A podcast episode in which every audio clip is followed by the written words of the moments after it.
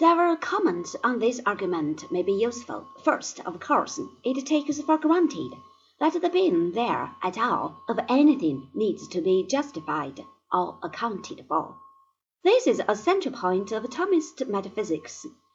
If this view is not held, as in fact it was not held by Aristotle, for instance, then nothing further can be said.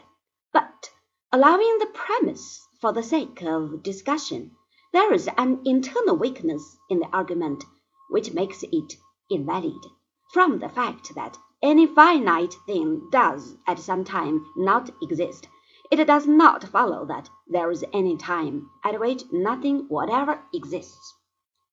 The terminology of essence and existence is underpinned in Aquinas by the Aristotelian theory of potentiality and actuality.